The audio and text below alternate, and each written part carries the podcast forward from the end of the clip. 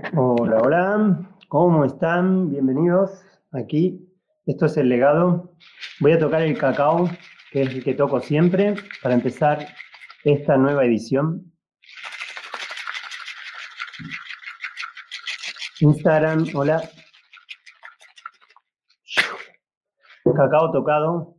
Buenas tardes, soy Javier Andrés Medvedovsky, soy creador de Spiritual Chef y esto es El Legado, es un programa que vengo haciendo desde que empezó esta cuarentena en el que estamos todos inversos, metidos y metidas. Y bueno, cada día, cada día que hago estas ediciones, pues traigo a personas lindas para subir la frecuencia, que es muy necesario.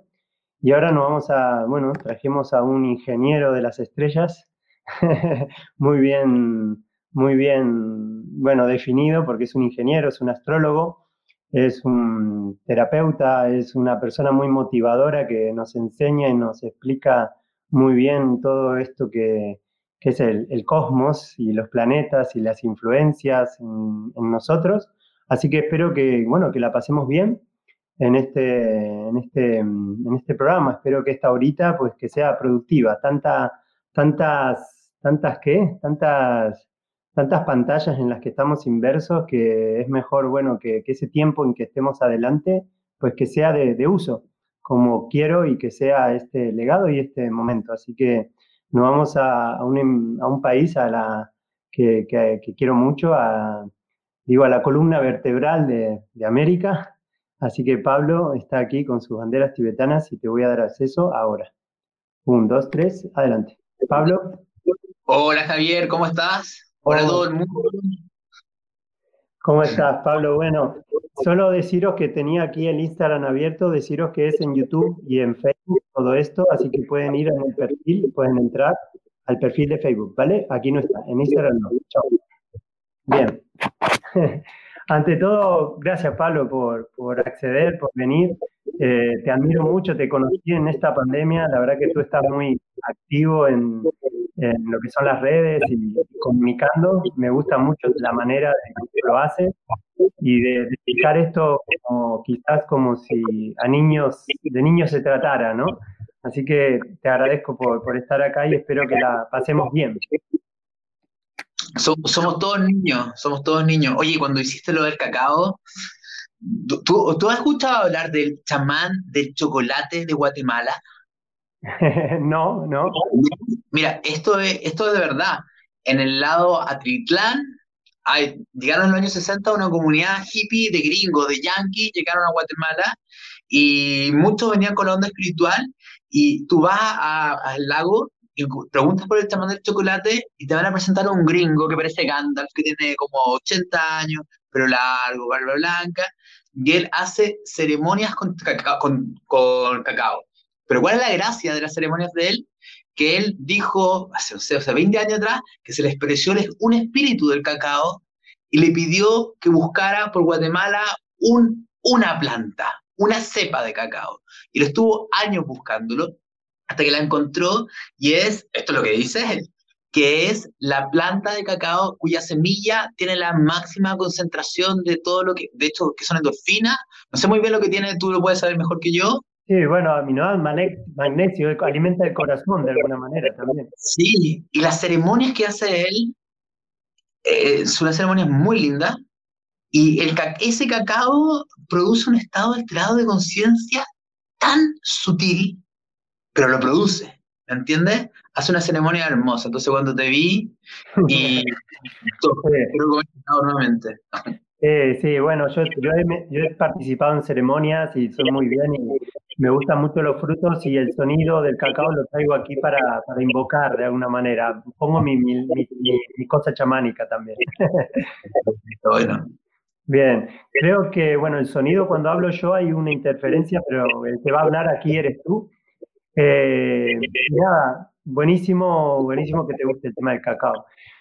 Y yo a, todos los que traigo aquí en el legado, Pablo, lo hago, los, los hago sacar y que se sienten cómodos, no quiero ser muy estructurado y quiero empezar preguntándote, como a todos le pregunto, ¿cuál es la sensación, reflexión de Pablo y también de, del astrólogo que eres de, todo este momento en el que estamos. ¿Qué, qué sentiste tú como Pablo? Y, y, también nos puedes explicar un poco astrológicamente en dónde estamos.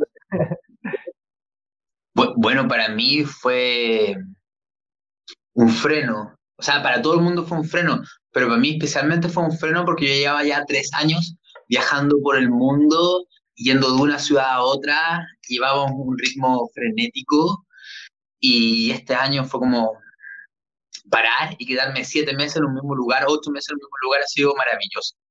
Así que por un lado ha sido rico para mí hacer raíz, tener mayor estabilidad, eh, disfrutar más de la naturaleza. En ese sentido ha sido muy agradable y en otro sentido ha sido un terremoto, porque bueno, para todo el mundo fuerte en 2020, pero para ciertas personas puede ser mucho más fuerte. Y en astrológico, todas las personas que tengan planetas a finales de Capricornio, de Aries, de Libra, de Cáncer, o a inicios de Acuario, de Tauro, de Escorpio eh, o de Leo, y, mi carta estaba, es como que yo, como mucha gente, este año nos pegó extremadamente fuerte. Se nos ha hecho desarmar muchas estructuras. Qué bien. A ver si estamos bien. Acá te voy a traer acá. Te traigo yo. Yo juego un poco. ¿Te puedo preguntar de qué signo eres? yo soy Acuario. Acuario, vale. Somos dos. Ah, bueno. Somos dos Sol y Luna en Acuario. Ah, mira, mira. Y eso es un súper volado. Sí, pero tengo ascendente en Capricornio y tengo bastante Saturno, por lo tanto soy un volado responsable, la verdad. Eso no podría definir. Un volado bien responsable. Eh, y también hay una característica que me define, no sé, imagínate, típica época cuando uno estaba bien hippie, a los veintitantos, cuando te juntabas con tus amigos, ahí estar ahí fumando algo, conversando de la vida, ¿me entiendes? Eh, cuando uno era más chico y está todo el tiempo discutiendo de cómo podría ser mejor el mundo, qué cosas se pueden hacer. A mí después de un tiempo me, aburrió eso, porque yo me aburrí de seguir hablando acerca, así como los hippies, de cómo me gustaría cambiar la realidad. Y yo dije, no, o sea, es que yo quiero hacer cosas para cambiar la realidad. Y esta ha sido mi motivación principal desde hace 12 años, ya desde esa época, de cómo puedo yo las ideas, los sueños, los anhelos que tengo, poder bajarlos a tierra. Y eso ha sido un poco, casi toda mi trayectoria se movió desde esa parte, desde, por ejemplo, yo quería, para que te hagas una idea, yo quería estudiar mindfulness infantil. Hace 10 años atrás, cuando, 12, 8 años atrás, cuando había muy poco. Y yo quería estudiar con el especialista mundial que era una norteamericano, que es Chris Wheeler. Entonces yo me contacté con Chris y le dije, Chris, oye, me gustaría tomar un curso, ya no, no, me era muy difícil viajar. Le dije, Chris, ¿por qué no te traigo? Porque dije, ¿qué mejor que traerlo? Y en Chile, donde no hay una base muy grande, que nos forme a nosotros y a muchas personas más. Y así fue como lo empecé a traer, pero no, no lo traje como una idea de un negocio, sino lo traje como, yo quiero aprender la infantil, traemos al especialista y hacemos que esto se expanda. Y ese ha sido siempre mi espíritu con casi todos los proyectos. Qué bien. Qué bien, qué bueno. Mira, ya, ya que hablaste de lo infantil y esto, una de las preguntas que, que, esto se me vino a mí, porque una vez hablando con un astrólogo amigo me decía, bueno, es la ciencia madre, ¿no? La astrología es la ciencia madre y, y a partir de ahí, eh, de ahí sale todo, ¿no? Tenemos que tener mucho en cuenta esto. Y mi pregunta es, ¿por qué, por qué esta ciencia madre? Y esto podrías tú, tú, ya que trajiste a esa persona, también podías influir ¿Por qué esto no lo enseñan en las escuelas? ¿Por qué no nos enseñan de chiquito eh, la importancia de, los planetas tal cual como ahora nosotros estamos tomando en cuenta? Y, mi, y, mi, y para ir soñando un poco acuariano, eh, si a ti te dirían, Pablo, mira, vamos a poner la astrología en las escuelas, ¿qué, qué, qué, qué, cómo empezaría esa carrera, esa materia de astrología y qué le dirías a, a los niños chiquititos para, para, que, para que para que realmente se metan en la astrología. Que también se lo está diciendo a los niños grandes que están escuchando ahora. ¿eh? Sí, sí. Mira, yo, yo creo que básicamente... Yo ayer justo estaba leyendo un libro de historia de astrología donde explicaba muy bien el minuto en el cual la, la, astrología se separa de la, de la astronomía. De hecho, la astrología no se, no se separa de la astronomía porque los astrónomos dijeron ya no creemos más en esto, sino que fue por, por temas religiosos. Por temas religiosos que la iglesia prohibió ciertos temas con respecto a la astrología y como los astrónomos de esa época ya estaban siendo muy radicales, probando teorías, estamos hablando del Renacimiento, después del Renacimiento, estaban hablando cosas que ya eran herejes, se trataron de despejar el tema astrológico para concentrarse en lo astronómico. Pero básicamente es porque no nos creen. O sea, anda a hablar un ministerio de educación y habla de astrología, pero te decir si eso no es verdad, porque la ciencia dura no, no cree en estas cosas. Es superstición para ellos cuando lo que tenemos es una estrechez mental, porque hay, ni siquiera hay interés de mucha gente de investigar qué es porque tienen una imagen demasiado de estereotipo de la bruja predictiva. Flaco favor no han hecho los astrólogos que están haciendo mucha televisión y muestran algo muy superficial de esto, porque al final cualquier persona externa, cuando le pregunta astrología, pum, lo asocia a eso y dice, no, pero ¿de qué me estás hablando? O sea, ¿cómo eso puede ser importante en la educación de un niño? O sea, es como... Eh, eso por un lado. Hay astrólogos que hacen horóscopos maravillosos, pero la gran mayoría, seamos honestos, no. Es para, ganar dinero, básicamente. Entonces, entonces, se tiene que romper una barrera. Que yo no sé qué va a pasar, la verdad, con todas las terapias alternativas. Por ejemplo, España estaba muy, muy desarrollado hasta hace cuatro años atrás y ahora España ha retrocedido, está peor que hace 20 años atrás con respecto a las terapias alternativas desde que el gobierno las está casi prohibiendo, ¿me entiendes? O sea, está prohibiéndolo. Eh, ¿Y por qué lo está haciendo? Bueno, ahí dicen que hay mucho interés económico, farmacéutica, que no quieren que, y España es como un país laboratorio, si logran bloquear esto en España, lo pueden replicar a los diferentes países, porque realmente las campañas, no tiene sentido la campaña que se está haciendo en España contra las terapias alternativas. O sea, te estoy hablando que hasta casi la psicología, el coaching, o sea, la, la, la acupuntura, no estamos hablando de que, no sé, un ritual chamánico, una canalización, no. Y con respecto al tema infantil, yo, creo que lo principal que uno debería aplicar a nivel de educación con los niños no sé si enseñar la astrología desde un comienzo, sino empezar a trabajar con los niños usando su propia carta astral y su propia distribución de elementos, para ver talentos, potencialidades, puntos débiles, cómo se fortalece. Yo no creo que los niños necesiten que se le haga todo a medida. Yo, yo creo que de hecho nosotros somos hijos, me incluyo, aunque no soy millennial, pero estoy casi en el límite, somos hijos de una generación donde todo se nos hizo muy a la medida y no tenemos ningún tipo de tolerancia con la frustración. No, no sabemos tolerar la frustración. Queremos que todo se abra ya de forma inmediata. Se siento que todos son polaridad y equilibrio. O sea, un niño se le preocupa demasiado de que no sufre, que no le pase nada, que está aquí, está acá. Ese niño después no va a tener herramientas para lidiar con la realidad de la Tierra, es una realidad dual, samsárica. Entonces, potenciar los talentos de los niños, potenciar y también potenciar las debilidades de los niños, o darle herramientas para que sus propias inseguridades las puedan reparar y no evitárselas. ¿me entiendes? Y obviamente, eh,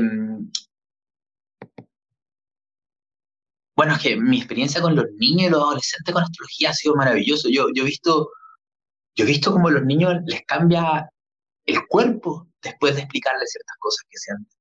Porque los niños, me imagino que a ti también te había pasado lo mismo como coreano, pero es muy normal que uno siente cosas, percibe cosas, más allá de extrasensoriales, pero uno también tiene miedo, tiene inseguridades, tiene vergüenza, tiene emociones.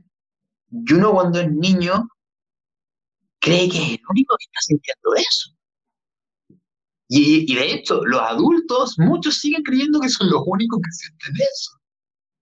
Entonces, poder a un niño explicarle mira, te da miedo esto, pero yo te explico por qué te da miedo, pero lo más natural del mundo, bla, bla, bla, bla, bla, o tú tienes ciertas sensaciones, o no te gusta que te digan esto, o el tema con la rabia, o, o, o a tu cuerpo, pero hablarles cosas.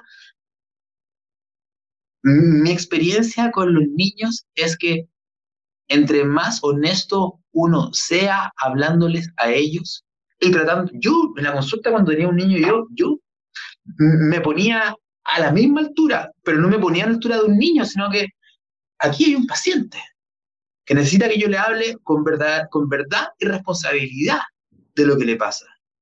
Y los niños agradecen ese trato. Porque una cosa es que uno le hable como un adulto y otra, cosa es que uno sea serio. Una cosa no implica a la otra. Mm. Igual. Bueno, yo tengo un hijito de tres años y, así, así lo estoy encarando. sí. Bueno, importante. No, importante. Igual, igualmente yo le digo a mi hijo, mi hijo es Pisces, yo soy ascendente Pisces también, y, vamos jugando y le digo Acuario, Pisces y esto y el planeta, le, meto las historias desde chiquito porque es necesario ya. Yo creo que no sea toda una fábula. Sí, hay que tener cuidado, eso sí, después, si esto se llegara a masificar, ¿en qué sentido?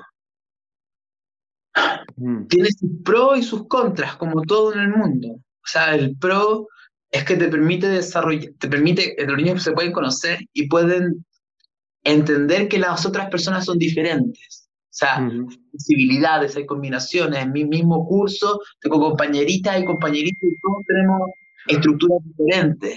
¿Me entiendes? Pero también no se nos vaya a volver la, religión, la, o sea, la astrología, la nueva, la religión del siglo XXI, que me empieza ya, me salgo también. ¿Me entiendes? Ya, ya. Qué bien, qué bien. Bueno, hay, una pregunta que justo lo, marcaste, porque ¿qué, qué pensás de, esto? Bien, en un momento hubo unos intereses, tú mismo lo dijiste, incluso religioso, papá, papá. ¿Y qué piensas de estos, de estos eh, horóscopos que lee la gente en los periódicos que nos separan, para empezar, nos separan completamente por Acuario, Pisces, ah, yo soy esto, y leen una cosita así diariamente, cada día, o semanalmente o mensualmente, según la revista, ¿Esto es, ¿Esto es una astrología profunda? No, ya lo dijiste. ¿Qué, qué piensas de, esto? ¿O lo hiciste quizás? No lo sé. No, no, yo nunca lo hice, nunca lo hice. Eh, ¿Qué pienso yo?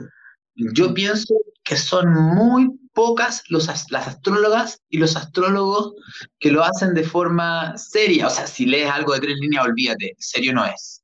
¿Ya? Y muy poco. Hay, por ejemplo, mi astral lo hace serio. O sea, se nota que ella está trabajando lo que está haciendo. Sí, mi astral, sí. ¿Se entiende? No como alguien que, ya. Ahora, si tú quisieras ser mucho más preciso, deberías decir, los acuarios que nacieron entre el 21 y 22 de enero, eh, por decanato sería, casi por sector de día, ahí podrías darle una información mucho más precisa a la gente porque tiene que ver con el tránsito astrológico principalmente.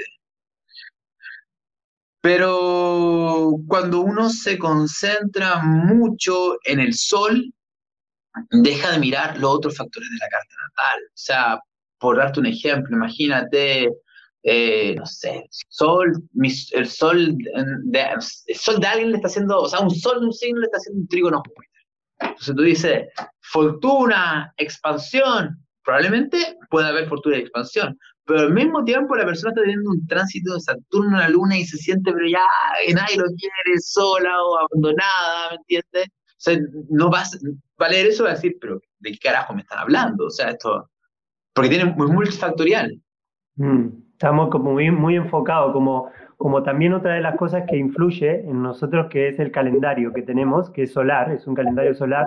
Así estás al tanto del calendario de, de, la luna, ¿no? Que también se utiliza en la agricultura, o las 13 lunas, los mayas y todo esto que es más femenino, la luna. Eh, eh, tú estás al tanto de, de, este calendario porque en un momento empezó el calendario romano, ¿no? De hecho, durante mucho tiempo me gustó mucho el Maya. Me, me, gusta mucho el tema del Maya. Mira, yo no trabajo en base al calendario de 13 lunas, pero estoy completamente sintonizado con el ciclo lunar, que básicamente es en base al calendario de las 13 lunas. ¿Me entiendes? Lo que pasa es que, que, que, el año astrológico comienza cuando el Sol está en el grado de cero en Aries, que es el 21 de marzo, ¿me entiendes? Y ese es nuestro año astrológico para los astrólogos. Dentro de ese año, va a estar las 13 lunas, tienen que ordenarse. Pero lo que pasa es que el calendario lunar es un, ya, sí que la palabra, el ciclo lunar es una forma de organización orgánica. Es muy orgánico. Porque de hecho, toda la naturaleza a nuestro alrededor funciona y se acopla al calendario lunar. De hecho, partamos de la base que el cuerpo de las mujeres se adapta al ciclo lunar con 28 días. ¿Me entiendes? Las mareas están sintonizadas con el ciclo lunar. ¿Me entiendes? Eh, las mareas son aguas. Nosotros somos agua, somos casi pura agua. O sea, si hay algo que de lo cual deberíamos estar conscientes para ver cómo nos sentimos, para ver cómo nos pasa, debería ser el ciclo lunar. Eso debería ser algo, eso sí que te lo debería enseñar en la escuela. O sea, cómo están los movimientos emocionales, cómo están los movimientos energéticos, por qué cuando la luna llena se revelan mucho más las emociones, por qué no conviene, por ejemplo, pero es casi lógico, si tú entiendes, por qué no conviene iniciar procesos en la luna menguante, por qué es mucho más recomendable. Y de hecho, ¿sabes quién usa esto? Todo, y de forma práctica y concreta, la, los temas agrícolos, ay, ¿cómo se llama? Sí, la agricultura biodinámica. biodinámica, o sea, la agricultura, de hecho, en este libro que estaba leyendo, cuando la Iglesia Católica prohíbe, em, ¿qué prohíbe? Porque prohibió muchas veces la astrología, pero en esta época del principio del Renacimiento, no prohíbe la astrología, toda la astrología. Prohíbe la astrología que empieza a cuestionarse ciertas cosas con respecto de la realidad con respecto, porque dice que a los planetas se le está dando características de dioses que tenían miedo que volvieran a servir el paganismo. Pero permite la astrología para la agricultura y permite la astrología predictiva para sucesos, a los que pueden pagar un astrólogo. ¿Me entiendes? Entonces, lo que pasa es que nos desconecta. O sea, esto tan natural que sabemos que las plantas, desde la biodinámica, eh, sabemos que, desarrolló Steiner hace el siglo XX, cómo los planetas están conectados a las distintas plantas, semillas, y cómo hay momentos especiales de plantar, y cómo los efectos son mucho mejores. O sea, es que eso es espíritu, eso no es una superstición, eso es algo que funciona, está todo desarrollado. Y, y en nosotros también, entonces. o sea, o sea, o sea si hay semilla le, afecta cuando la plantas. Ahora, ¿esto significa que yo tengo que adaptar mi vida en base al calendario astrológico o de la luna? Yo no lo creo. Yo no lo creo tampoco. Porque en la realidad en la cual nosotros vivimos la Tierra, siempre, siempre me gusta jugar con, con este juego, que es mostrar un péndulo. Y decir que la realidad que estamos en la Tierra, todos funciona en base a polaridades. Es la segunda ley del equivalión, si no me equivoco. Todo es polar. O sea, las dos cosas siempre están ocurriendo al mismo tiempo. Entonces, si una persona dice, por ejemplo, yo no creo en nada en la influencia de los astros, porque no hay nada externo que me pueda determinar y condicionar. Se fue a un extremo, porque está negando la posibilidad de que sí te pueda influenciar. Ahora, si otra persona dice, no, yo no puedo hacer nada, nada, nada, nada, si no miro cómo está el ciclo astrológico, lo que está pasando en el cielo, te fuiste a otro extremo, que te estás determinando completamente. Aquí tiene que haber un equilibrio entre el libre albedrío de poder moverme y entender cómo funcionan los astros. Que básicamente, eh, cómo funcionan los astros un poco son las reglas del juego de la realidad, de la matrix en la que estamos. Cuando, y ahí integramos las polaridades opuestas. Por eso una de las grandes discusiones de la astrología hoy en día es, ¿es todo predictivo? ¿Existe el libre albedrío? Me parece a mí una estupidez de conversación, porque obviamente son las dos, porque estamos en una realidad dual. Eso mismo pasa en política, pasa en un montón de cosas. Entonces, sí, pero ten cuidado de que si estás usando la astrología para regir tu vida, para tomar todas las decisiones, te perdiste, te perdiste completamente. Ah, mira, hay una frase que a mí me gusta mucho, que es la frase de, un libro que es una joya de astrología, se llama Astrología, Carmen Transformación, que es un libro de astrología avanzada, pero es tan lindo. Y, y Steven Arroyo, que es el autor, cuenta que un gran gurú va al astrólogo védico, un gran gurú, y le pregunta al astrólogo védico, oye, dime, ¿cuál es el peor mes del año para mí? Que dice, mira, entre octubre y noviembre va a ser el peor mes del año para ti. ¿Y qué dice el gurú? Entonces, en esa época del año voy a hacer los proyectos más importantes. ¿Qué estúpido gurú? No. No nos podemos condicionar por la astrología. No puede ocurrir muchas veces que de hecho los procesos, los periodos más complejos son los que nos llevan a una transformación mucho más potente. Y, y, dime, si no sé si me estoy alargando mucho, pero te, les puedo contar también una experiencia mía, personal. Adelante, adelante. Yo he organizado tres congresos de astrología. Y el primer congreso de astrología fue un parto difícil, pero lo logramos y fue una apuesta. De hecho, el objetivo era no perder dinero, porque era, queríamos hacerlo para hacer un congreso, entonces era no perder dinero. ¿Cómo hacemos para no perder dinero? Y terminamos ganando dinero, entonces estábamos todos súper felices después de ese primer encuentro, porque nació por puro amor a reunirnos todos. Y yo estoy en un congreso de astrología después, posteriormente, y donde hay un experto, un experto, o sea, el currículum tiene astrólogo experto para decirte cuándo puedes hacer las cosas y cuándo no. Entonces termina, termina este, este, este eh, su ponencia y yo me acerco y le, y le muestro la carta natal del día del Congreso, que ya había sido. Pero no le digo que ya fue. Yo simplemente le pregunto, le digo, oye, ¿me resultará hacer un Congreso iniciándolo a esta hora, este día? ¿Tú qué opinas? Lo mira y me dice, ninguna posibilidad, esto no va a resultar, y si resulta, va a ser un desastre económico, van a perder dinero. ¿Qué te dice eso? ¿Que te puedes dejar condicionar por la astrología? No. O sea, ¿fue fácil? No fue fácil. Hubo que trabajar, hubo que trabajar. tuve que aprender muchas cosas, ¿me entiendes? Eh, pero resultó y no fue bien. Mi invitación principal a la gente es que no se dejen condicionar por algo que está diseñado para liberarnos. Es muy importante. Interesante, interesante. Sí, porque una de las cosas que ahora te quiero preguntar ya más por la actualidad, que, dentro de dos preguntas seguro, una, una de las cosas era, mira, justo esto, que eh, todos los acontecimientos de alguna manera políticos o la misma realeza para, qué sé yo, para hacer tal ceremonia del príncipe, no sé qué, o, quizás acontecimientos así muy impactantes que hubo en la Tierra, hechos a propósito o no, quién sabe, entre comillas, están de alguna manera llevados, consultados por la astrología también. Está, eh, la astrología está trabajando en esas, en esas energías, ¿no? Estás al tanto de esto. Totalmente. O sea, te, lo puedo decir así, así de claro. Hay, hay, astrólogos así que están mm, como vendiéndose. que hay astrólogos, como, me dijeron una vez en un congreso, me dijeron, ese astrólogo viaja en primera clase siempre. Y digo, ¿cómo lo hace? Es que lo contratan siempre las multinacionales para que le hagan análisis. Y digo, ah, me hace todo el sentido. O sea, bueno, todo depende para que, cómo, cómo, te guste jugar con la, con la fuerza, ¿me entiendes? Pero claramente desde un punto de vista empresarial, la astrología es una herramienta maravillosa.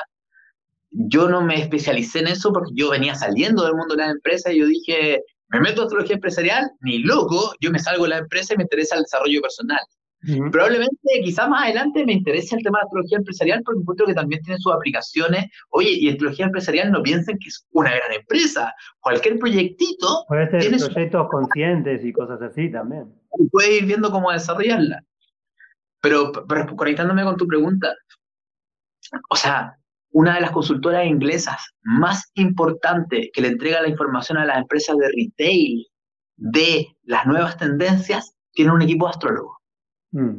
Y, y, y, de hecho, porque yo hace un tiempo hablé con una cliente de marketing de una empresa retail que quería que yo hiciera un estudio, al final no lo pudimos hacer, porque dije, no tengo tiempo para meterme a hacer ese nivel de predicción, porque me dijo, sí, porque los ingleses en los informes trabajan con astrólogos que nos dicen cuáles son las nuevas tendencias, los nuevos movimientos, y me dicen, desde que están trabajando con los astrólogos, su nivel de asertividad en las predicciones es impresionante. ¿Me entienden? Y así que bueno, pero se, puede, se pueden confundir como este hombre también. También, también. Lo que, lo que uno puede es que ahí va a depender un poco de cuál es el trabajo previo de estudio de los ciclos de tránsito. Porque, porque tú puedes una cosa es que le hagan un libro y otra cosa es que hagan un proceso de investigación detallado para ver, a ver, cada vez que ha estado Júpiter acá y ha pasado esto otro acá, ¿qué ocurrió? pero es casi ya, de hecho uno de mis sueños armar un equipo de gente, empiezan a hacer investigación astrológica, investigación de ciclos de tránsito para poder predecir energías, no sucesos de energía, y me encantaría también hacer investigación sociológica, grupos de estudio, minoría, como el tema de las minorías es tan potente hoy en día, como podemos actualizar los conocimientos astrológicos a minorías que no están representadas en las visiones astrológicas de hace 50 años atrás. O sea, ¿de qué estamos hablando? No existe. Existe una visión y, casi todos los libros de astrología se escribieron en los años 60, 70, 80, en un mundo absolutamente diferente al que tenemos ahora. Entonces, pero, pero para tú ser preciso con eso, necesitas investigación estadística, necesitas buscar gente, ver patrones, porque no es simplemente, yo creo que esto es así, no, necesitamos algo más duro. Y en cuanto a acontecimiento, por ejemplo, qué sé yo, las Torres Gemelas, ese día, astrológicamente, ¿pasó algo? ¿Lo, lo estudiaste más o menos? Mi pregunta era más, más precisa, era el año cero el año Cristo. Eh, ¿tú, te fijaste por casualidad como acuariano qué pasaba astrológicamente? ¿Por qué, por qué de repente es el año cero? ¿Qué, ¿Qué, había antes? Yo siempre fueron preguntas que me hicieron. Pero el año cero seguro que pasó algo.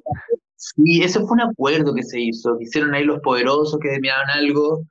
Eh, de hecho, existen bastantes interpretaciones, por ejemplo, de posibles años de fecha de nacimiento de Jesús. De hecho, yo fui una vez a una charla de Pablo Yaniseski, un astrólogo muy bueno, muy clásico y muy bueno, eh, que fue una joya de una clase que él dio acerca de la carta de nacimiento de Jesús, explicando por qué en el cielo estaba la estrella que llevaba. Pero, pero es muy lindo, pero no sabemos si esa es realidad la hora de nacimiento. Entonces, no, no, no lo sé. Eh, yo cuando en el 2001, cuando, cuando, cuando fue el atentado a la Torre Gemela, o sea, no se me pasaba ni por la cabeza estudiar astrología. Yo estaba estudiando ingeniería. Y, tú sabes por qué yo quería... Mira, eso estaba hablando con un amigo el otro día que no me había dado cuenta. Yo quería ser astrónomo, pero justo en el último año de la escuela me decepcionó mucho porque yo quería estar todo el año viendo las estrellas, el observatorio, el desierto, y me dijeron que eso era imposible, que eran tres días al año, y ya, Después estudié, estudié, entré a la ingeniería porque dije, ya que no puedo ser astrónomo, entonces voy a ser astronauta. Y yo tenía todo un plan para ser astronauta y que me fuera súper bien, ir a Estados Unidos a estudiar, el MIT, trabajar en la NASA. Y cuando entré a la universidad, me puse a estar con una novia de esa época y a salir con mis amigos y no me puse a estudiar tanto. Y estaba en una universidad muy exigente en Chile que dije, no, yo para poder ser astronauta tengo que ser el mejor de la clase y no soy tan inteligente, por lo tanto tengo que estudiar mucho. Y dije, no, al carajo, no voy a ser astronauta. Y finalmente terminé la escuela, terminé ingeniería, bien perdido, y finalmente terminé siendo astrólogo. Entonces, hay una vocación. Un astrólogo con muchas características, porque qué bien. Bueno, Pablo, eh, vamos, a, vamos al momento y encima vamos al día de hoy. ¿vale? Porque justo, mira, yo vengo de una clase y estábamos en un Zoom, yo tengo una escuela online, estábamos en un Zoom y, salió que hoy, hoy empieza Mercurio retrógrado, que no sé qué Mercurio retrógrado, retrógrado, y Mercurio ya, ya suena un poco raro, suena hasta tiene mala fama, no sé qué tiene. E incluso es el metal pesado que tienen las vacunas, ¿no? Que le ponen mercurio, ¿no? Que dice que hace mal, etcétera. Eh, para ubicarnos ahora en el espacio-tiempo, hoy justo empieza Mercurio y qué tenemos que tener en cuenta y qué es esto de Mercurio retrógrado a nivel resumen, porque vos podés hablar cuatro o cinco horas del día de hoy, por ejemplo, o de este proceso, que no sé cuántos días son. Sí, bueno, Mercurio es un planeta hermoso al cual... Te voy a, te voy a poner pantalla solita ahí. Mercurio, es un planeta hermoso al cual no hay que tenerle miedo y, y, y la verdad que, que el ser humano ha, abusado del mercurio. Por ejemplo, no sé si tú sabes que en la extracción de oro se usa mucho mercurio y la selva, el Amazonas, está muy contaminada con mercurio. Pero no es que el mercurio sea malo, sino que hay un abuso del mercurio y una irresponsabilidad en el manejo del mercurio del ser humano. Ahora, Mercurio es un planeta, o sea, que Mercurio retrograde es tan antiguo como la Tierra. ¿me entiendes? O sea, siempre retrogrado, siempre retrogrado, cuatro veces al año, si no me equivoco, eh, cuatro o cinco veces. No, es algo absolutamente normal.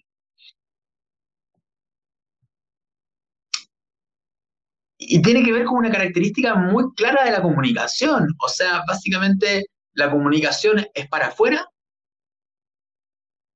o por dentro. Yo puedo hablar en mi cabeza o puedo hablar hacia afuera. Cuando Mercurio está directo, la energía de la comunicación está fluida de que hay un pensamiento y una salida verbal. Entonces, todo lo que es las comunicaciones, entre comillas, fluyen en esa dirección. Existe una fluidez en el intercambio de información. Cuando Mercurio está retrógrado, básicamente el sentido inteligente que la realidad pone es que es un tiempo en el cual, si nosotros nos sincronizáramos con la energía presente en la realidad, es que es un periodo de mirar, de ir un poco más para adentro. De no llegar y hablar y no llegar y comunicar, sino pensar qué quiero comunicar, qué estoy pensando, qué está pasando dentro de mí. Como que, por darte un ejemplo, un ejemplo un poco tonto, pero, pero igual es una analogía. El Parque Tayrona en Colombia es un parque hermoso, maravilloso, y es un parque que eh, una vez al año, en febrero, hace algunos años atrás se empezó a cerrar durante febrero. ¿Por qué? Porque un parque que se limpiaba, llegaban los pueblos indígenas, porque está lleno de indígenas esa zona, llegaban, limpiaban, purificaban a nivel energético, limpiaban también la contaminación. Y después, ¿qué pasó? Que el parque de Tayrona, por lo que tengo entendido yo la última vez, ya no lo están cerrando en febrero, sino que están cerrando como una o dos semanas varias veces en el año. Básicamente, Mercurio retrógrado es algo parecido, es un periodo de limpiar tu mente. Es como cuando tienes un computador, un ordenador y tienes que limpiar el disco duro porque está, hay que hacerle mantención. Es el movimiento. Ahora, como nosotros no, no vemos las acciones de las energías y normalmente no nos cuestionamos qué inicia el movimiento, que se ve mucho en la enfermedad, vemos el síntoma, pero no nos preocupamos de qué está provocando el síntoma. Lo que podemos ver durante Mercurio retrógrado es que haya problemas en la comunicación. O, por ejemplo, lo típico es que se te va a, se se te va a se te va a borrar la información que tienes en tu disco duro. ¿Pero qué te dice Mercurio retrógrado? No, es que si hay un buen periodo para hacer mantención de discos duros, es al comienzo un Mercurio retrógrado si es un buen momento para cuestionarte, si tienes una empresa, un negocio, tienes tu propia cosita y quieres comunicarlo en las redes, ¿me entiendes? Es un, si es un buen momento para evaluar la estrategia de comunicación, es con Mercurio retrógrado. Para después sacarla. Y es necesario sacarla cuando esté Mercurio directo, no. Tú haciendo la observación, la puedes sacar durante Mercurio retrógrado. Lo que pasa es que un planeta retrógrado siempre pide un paso intermedio, no es la acción inmediata, no es hacia afuera, es hacia adentro y hacia afuera. Sé si eso te, lo, te, lo, explica. Mm. Sí. Entonces, ¿qué? Entonces no, tengamos cosas, vayamos para adentro, organicémonos, porque si no podemos perder todo.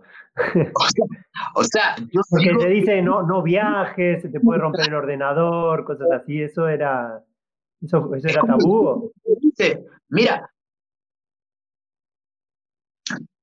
yo nunca he dejado de hacer algo porque se me ocurre retrógrado. Ya, ya. ¿Ya? Eh, quizás ciertas cosas las he pospuesto, un lanzamiento de algo importante quizás, o algo donde la comunicación muy, se puede ser muy fuerte, la puedo postergar. Pero el Mercurio retrógrado no dura más de cuatro o cinco semanas, ¿me entiendes? No dura más que eso. O sea, lo, lo corrido un par de semanas este 2020, que Mercurio esté retrógrado, es el, menor de tus problemas, ¿entiendes?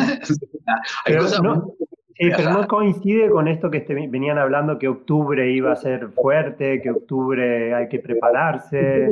Siempre está retrógrado, siempre cada cierto tiempo entra ciclo retrógrado, entonces no, no, lo, lo que está haciendo este Mercurio retrógrado, que está invitando a mirar con especial atención nuestros pensamientos.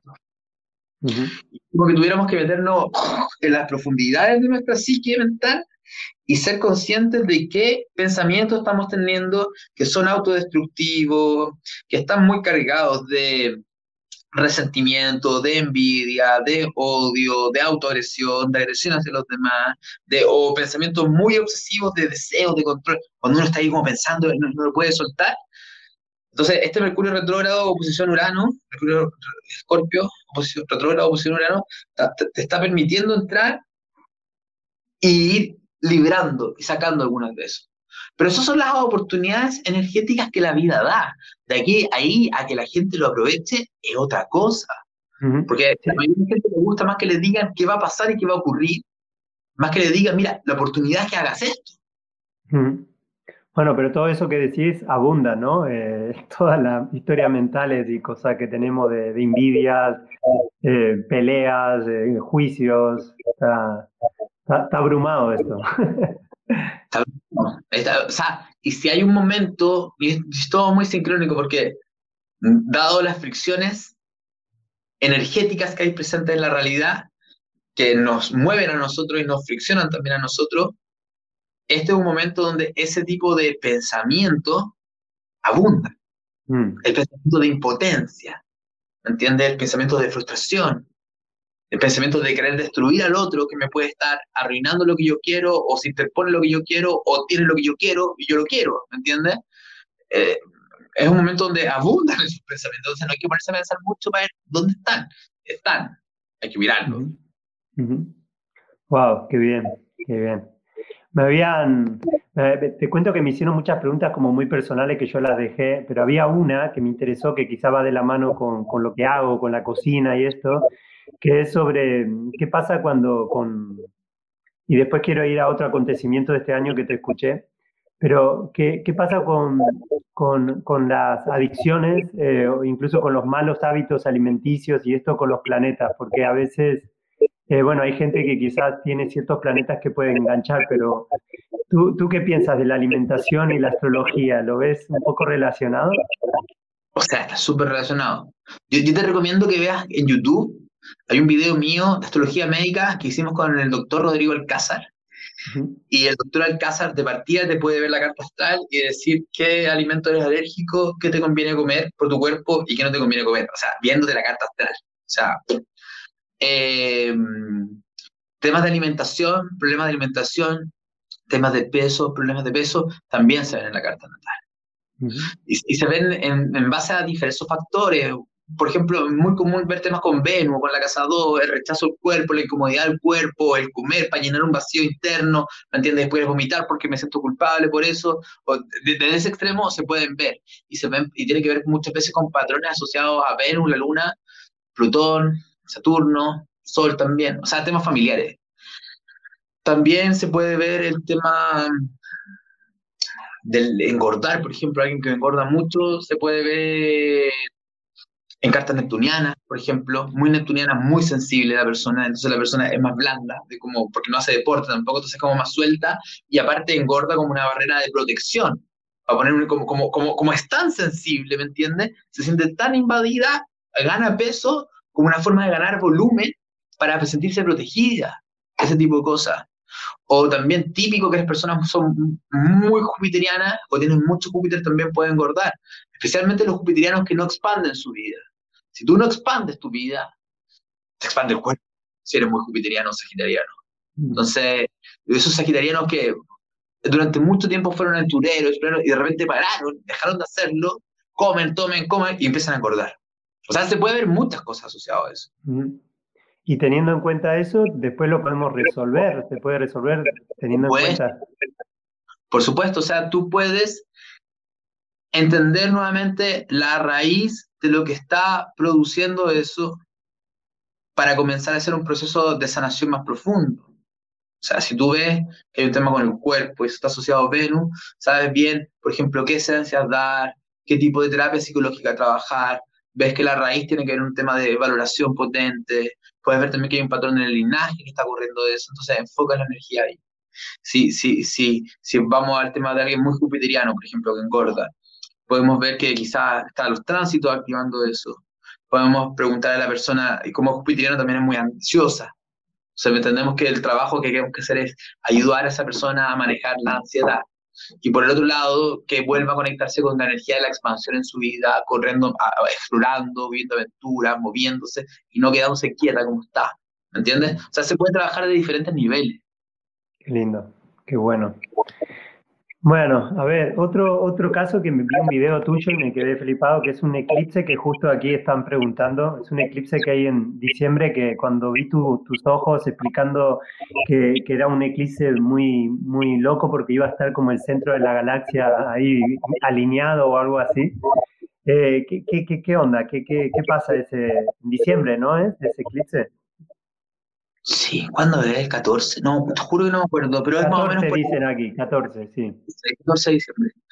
Eh, sí, sí. Eh, es súper... Todos los eclipses son momentos energéticos muy fuertes.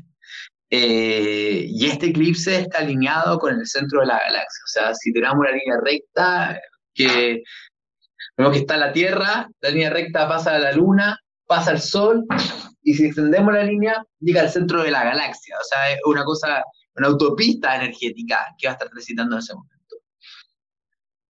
Lo cual no tengo idea qué va a pasar. Te puedo inventar una, te puedo, me puedo poner geminiano y te cuento una tremenda historia, pero en realidad que puede sonar muy coherente, pero sería una mentira. ¿Me entiendes? ¿Por qué? Porque en realidad no sé lo que va a pasar. Yo creo que muy poca gente. Eh, me imagino desde el punto extremo, se puede neutralizar la energía espiritual, bloquear, y eso va a significar un momento de, un descenso de baja conciencia para la humanidad, como mucha gente dice que va a pasar en 2021. O por el otro lado, me podría poner otra visión, que esto va a potenciar un aumento de conciencia, lo cual va a preparar un pic energético donde mucha más gente va a estar irradiada. Eso es teoría, ¿me entiendes? No, no tenemos, no, hay muchos investigadores en el mundo astrológico hoy en día, casi todo el mundo repite lo que están en los libros somos pocos los que nos gusta cuestionarnos y preguntarnos, a ver, pero ¿por qué los antiguos decían eso? A mí me encanta preguntarme, ¿por qué estamos repitiendo esto? O sea, y así como yo aprendo astrología, preguntándome, viendo los fenómenos, tratando de sentirlo para poder llegar a ciertas conclusiones, y también, ¿por qué no? Darnos cuenta que muchas de las visiones antiguas también pueden estar equivocadas y están erradas, ¿me entiendes? Eh, entonces, eso por un lado por el eclipse, los, los países, los dos países que van a ser más afectados por el eclipse son Chile y Argentina. Como si, si, ya, si ya no, ya después del eclipse del año pasado, Chile y Argentina quedaron los dos así, pero ya yo te juro, no sé cuál está más complejo, Chile o Argentina. De repente en algún minuto está peor Argentina, después está Chile, después está Argentina, después están ahí como peleando quién está peor. Y con este eclipse va a estar complejo en situación. Los eclipses siempre producen un proceso plutoniano de muerte y transformación, de cierre de ciclo muy grande en los lugares donde están. O sea, esas energías de transformación son muy disruptivas en los sistemas. ¿Me entiendes? Mm, mm. Porque, porque también escuché que en todo este comienzo de toda esta movida también viene, es un ciclo que va, es para que se caiga para algo nuevo, ¿no? Entonces, este eclipse y quizás algún otro acontecimiento del 21, del 22, tú, tú, no sé si ya fuiste a ver al 23, al 24, algunos hablan del 25, creo que tú hablas del 23, cuando esto se va a, a calmar un poco, ¿no? Tú hablas del 23, otros hablan del 25. ¿Te fuiste más adelante? 2023 estamos hablando, 2023. Sí, es que lo que pasa es que si tú te pones a, a mirar periodos complejos en la historia de la humanidad, llámese, y, y no tienes que irte tan lejos, ándate al siglo XX. Mira la Primera Guerra, mira la Gran Depresión y mira la Segunda Guerra Mundial. Te vas a dar cuenta que, que, que esos procesos se originaron en momentos de tránsito astrológico muy duro, como el que estamos teniendo nosotros ahora. Pero cuando se, desaparece, de cierta forma, la, la, potencia de esa alineación, no es que la realidad se arregle, sino que es como que agarra una inercia. Tú le pegaste a la realidad muy fuerte y la realidad se va en una cierta dirección.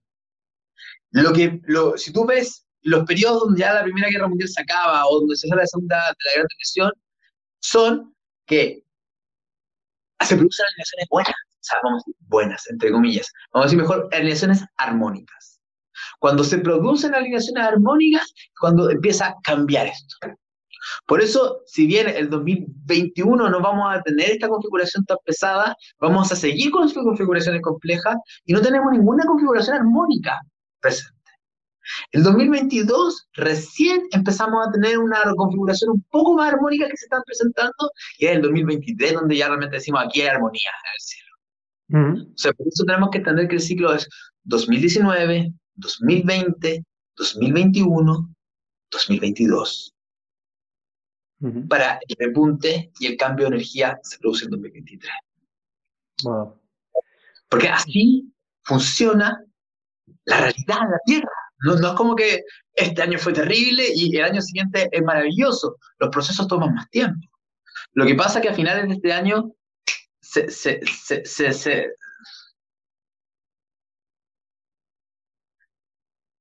se van a empezar a producir muchos cambios vamos a cambiar mucho, yo lo he dicho un montón de veces, vamos a cambiar mucho como humanidad los próximos cuatro años, cinco años, seis años.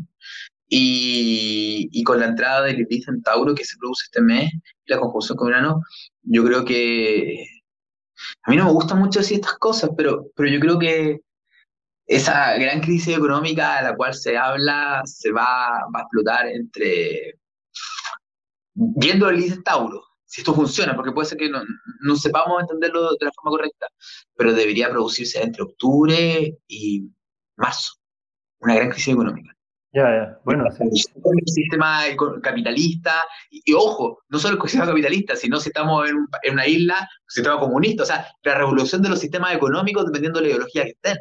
Eh, una explosión de eso y una destrucción de la estructura de valor, algo bien, bien fuerte que se podría llegar a producir en estos meses. Entonces. ¿Qué, ¿Y qué recomienda? Estar para adentro, ¿no?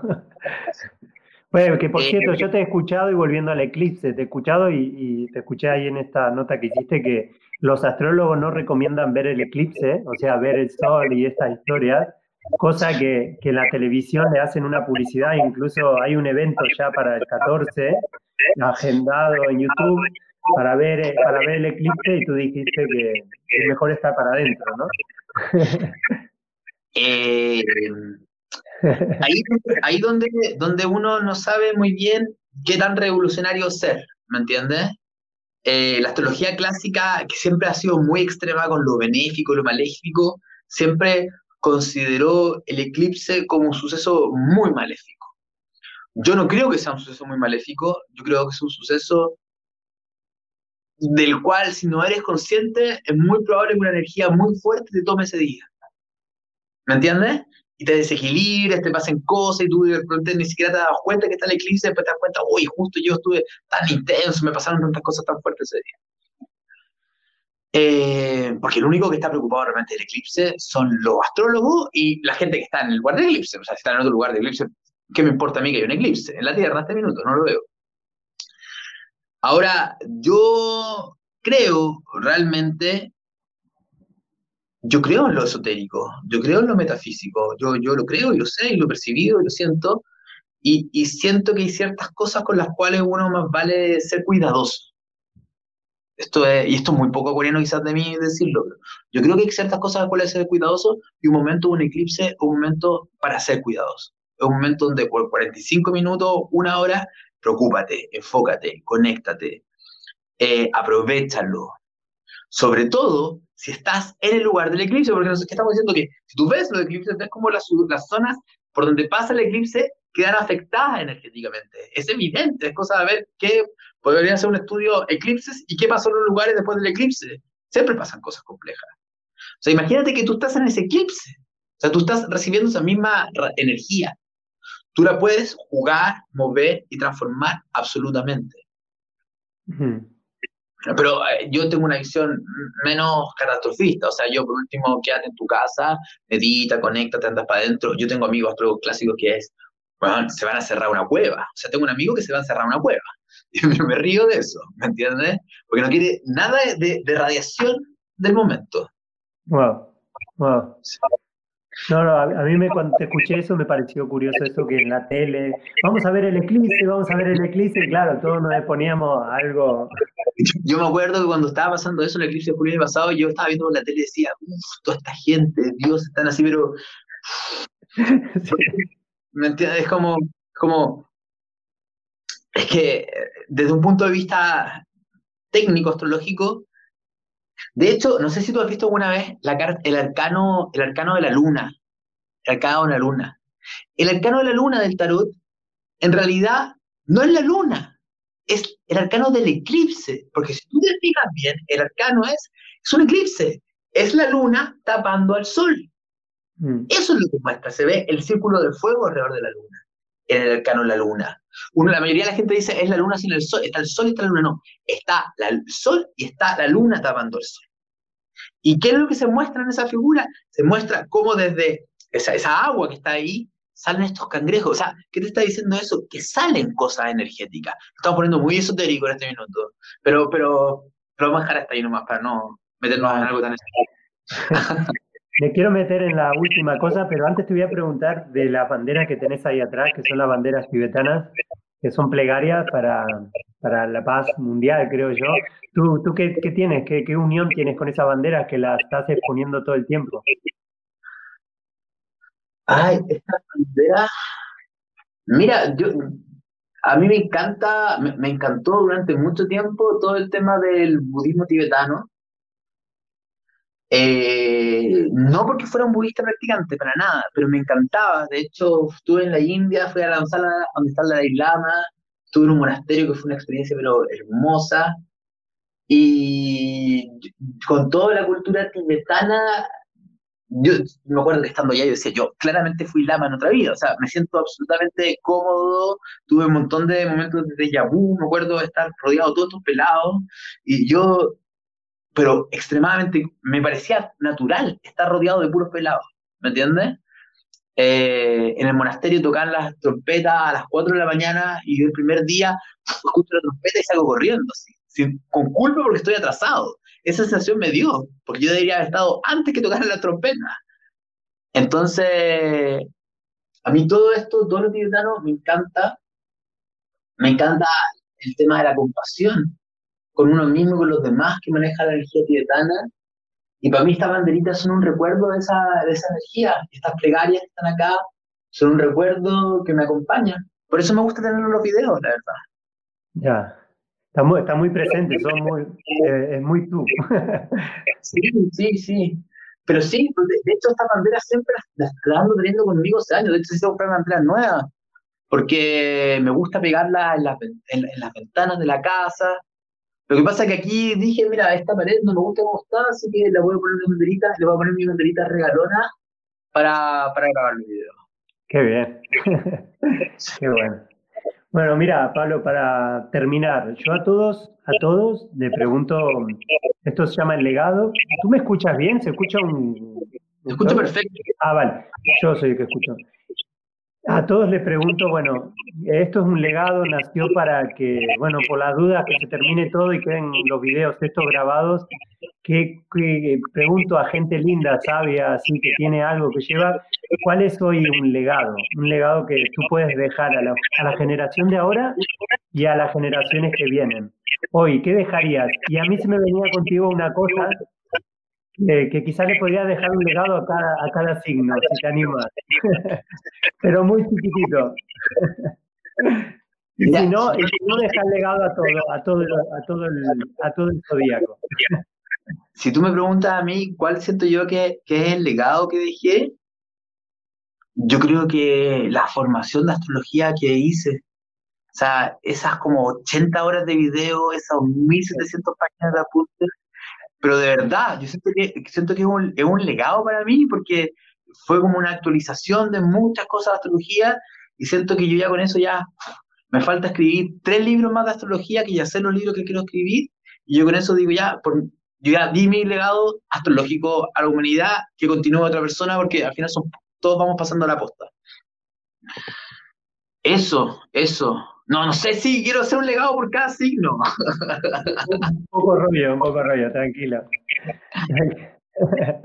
tranquilo. Bueno, entonces, ¿y entonces qué encontramos, qué encontramos ahí? En, la escuela. En astroterapéutica, lo que encontramos es. Tengo muchas amigas y alumnas que están ahí dentro y te mandan sí, Sí, hay mucha gente, hay un montón. La comunidad de la escuela es hermosa, me encanta. Eh, mira, la, la astroterapéutica lo que vas a encontrar es una formación de astrología evolutiva y terapéutica que está hecha para transformar la vida, básicamente. así la diseñé, así la preparé. Esa fue la intención que le puse mientras trabajaba en ella. Y también vas a encontrar cursos de astrología, cursos cortitos de astrología para diferentes niveles, para gente que sabe mucho, gente que sabe poco, temas específicos y puntuales. O sea, eso básicamente es lo que vas a encontrar en astroterapéutica. Una escuela donde la idea es aterrizar a la astrología, las corrientes más psicológicas y evolutivas, no dejarlo tanto en algo tan conceptual que es muy abstracto y tratar de anclarlo a algo práctico que te pueda servir. Y especialmente para gente que le interesa el tema de crecimiento personal y para terapeutas también. O sea, gente que es un terapeuta y que la carta natal le puede dar, aprender, aprender a interpretar la carta natal le da millones de herramientas para la consulta. Hmm. Bueno, ya saben, ya saben todos, aquí pueden entrar, conocer más a Pablo con sus libros, historia y, y, bueno, seguirte, porque la verdad que en tus redes estás dando un montón. También parece como una misma escuela tu red social. Sí, sí, sí, me gusta. Mira, siento un sentido un poco de, no sé si obligación es la palabra, pero dado un poco lo que está pasando hoy en día, siento como que poder compartir cierta información con la gente que les pueda ayudar, porque está tan fuerte la intensidad que de repente es fácil perderse. Y, y también eh, me, me, gusta, más allá de los videos que puedo hacer de los tránsitos de la quincena, a mí me encantan subir los videos a YouTube donde he hablado temas puntuales, por ejemplo, el tema de la abundancia, el tema de cómo concretar tus sueños, el tema de cómo conectarte contigo mismo, que usar la astrología para, de forma muy práctica, de cierta forma, para temas que nosotros tenemos dentro de nosotros. Mm, mm. Bueno, Pablo, muchísimas gracias. Muchísimas gracias por compartir. No sé si, te, si se te queda algo em, por decir, em, si quieres dar un consejo en este Mercurio o en este día. Yo... No, no, mañana sale, de hecho tengo que dar clase ahora. Pero, ah, vale, vale. Eh, ver, mañana sale el video de los tránsitos de la segunda quincena de octubre. Así que ahí, ahí va a estar súper, súper detallado porque me quedó súper largo el video. Así que Vale, bueno, Pablo, muchísimas gracias a todos los que participaron. Esto queda grabado, pueden poner me gusta. El próximo jueves tenemos a otra compatriota tuya, una chilena cantante muy linda. Nos estamos, concentrados con Chile. Y nada, te, agradezco, Pablo, por, tu generosidad y por tu trabajo, por tu labor y por dejar tu legado. te agradezco a vos por la invitación. Me, encantó, me encantó la conversa, así que muchas gracias y muchas gracias a todos en vuestras casas o en el lugar que sea que estén del mundo. Ahí están, ahí están, en estas pantallas. Bueno, gracias a todos. Seguimos. Nos vemos en el próximo legado.